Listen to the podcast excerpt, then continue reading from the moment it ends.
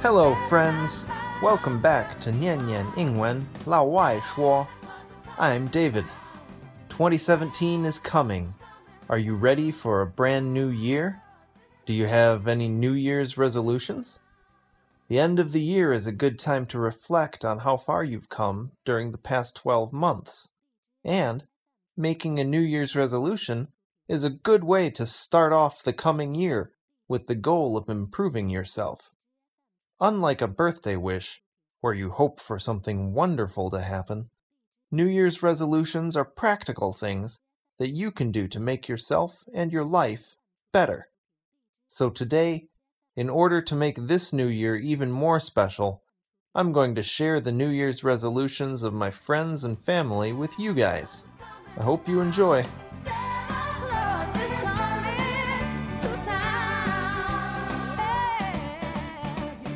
So let's start with some from my friends who want a healthier life. Hi, my name is Lance Peter. I live in Phoenix, Arizona. I am 26 years old. My New Year's resolution is to eat more vegetarian food. Thank you. Hi, this is Kumsi. I'm a 26 year old living in Tempe, Arizona, and my New Year resolution would be to go to gym on a regular basis and eat less junk food. Thank you. Hi, my name is Kyle. I work in a lab at Arizona State University, and my New Year's resolution is to exercise more and gain more muscle. Okay, good luck to them and their gym and vegetarian eating plans.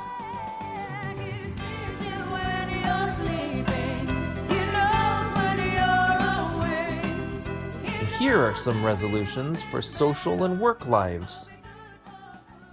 Hello, my name is Farzana, and my resolution for New Year is to stop overthinking and be happier. Thank you. My name is Garrett, and my New Year's resolution is to stay in touch with my family more. Hi, I'm Ryan. My New Year's resolution is to convince my boss that I actually am working hard and to go to the gym more. Hi, my name is Sean. Um, my New Year's resolution is to graduate in the spring. Great wishes. We all want those.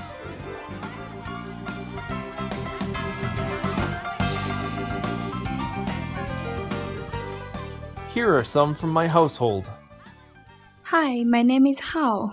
I live in Phoenix. So, next year, I want to lose 10 pounds and have bird legs. 你们好，我是大卫. My New Year's resolution is to convince my wife that she's beautiful and doesn't need bird legs. I mean it! Her obsession with those bird legs is a mystery to me. Maybe sometime in the future of Echo Radio, we can take a vote about which legs you like more bird legs or legs with some substance.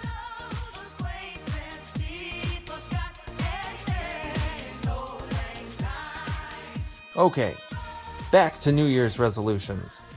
The next ones are my friends who want more time for fun. Hi, I'm Esther, and my New Year's resolution is to start playing the cello more. Hi, this is Sharanya. My New Year's resolution is to set aside more time for my hobbies this year.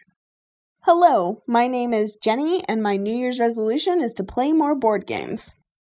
Good day, dear listeners. My name is Corey, and my New Year's resolution is to visit China.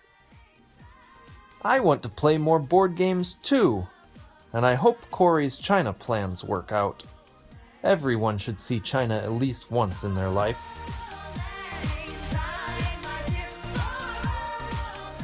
And at last, here are some from my lovely sisters.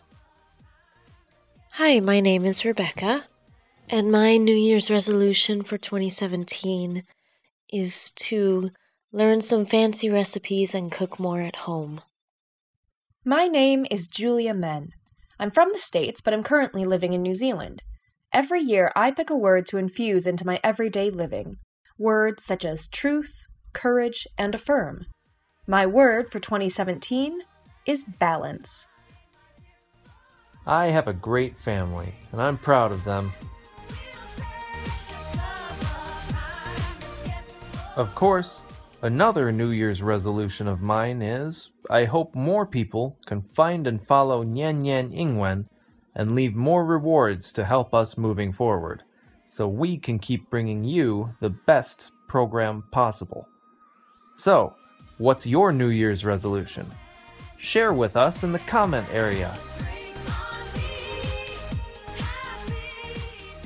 That's all for today. But before we go, I want to thank all of you, my audience, for listening and supporting us. Happy New Year to you all!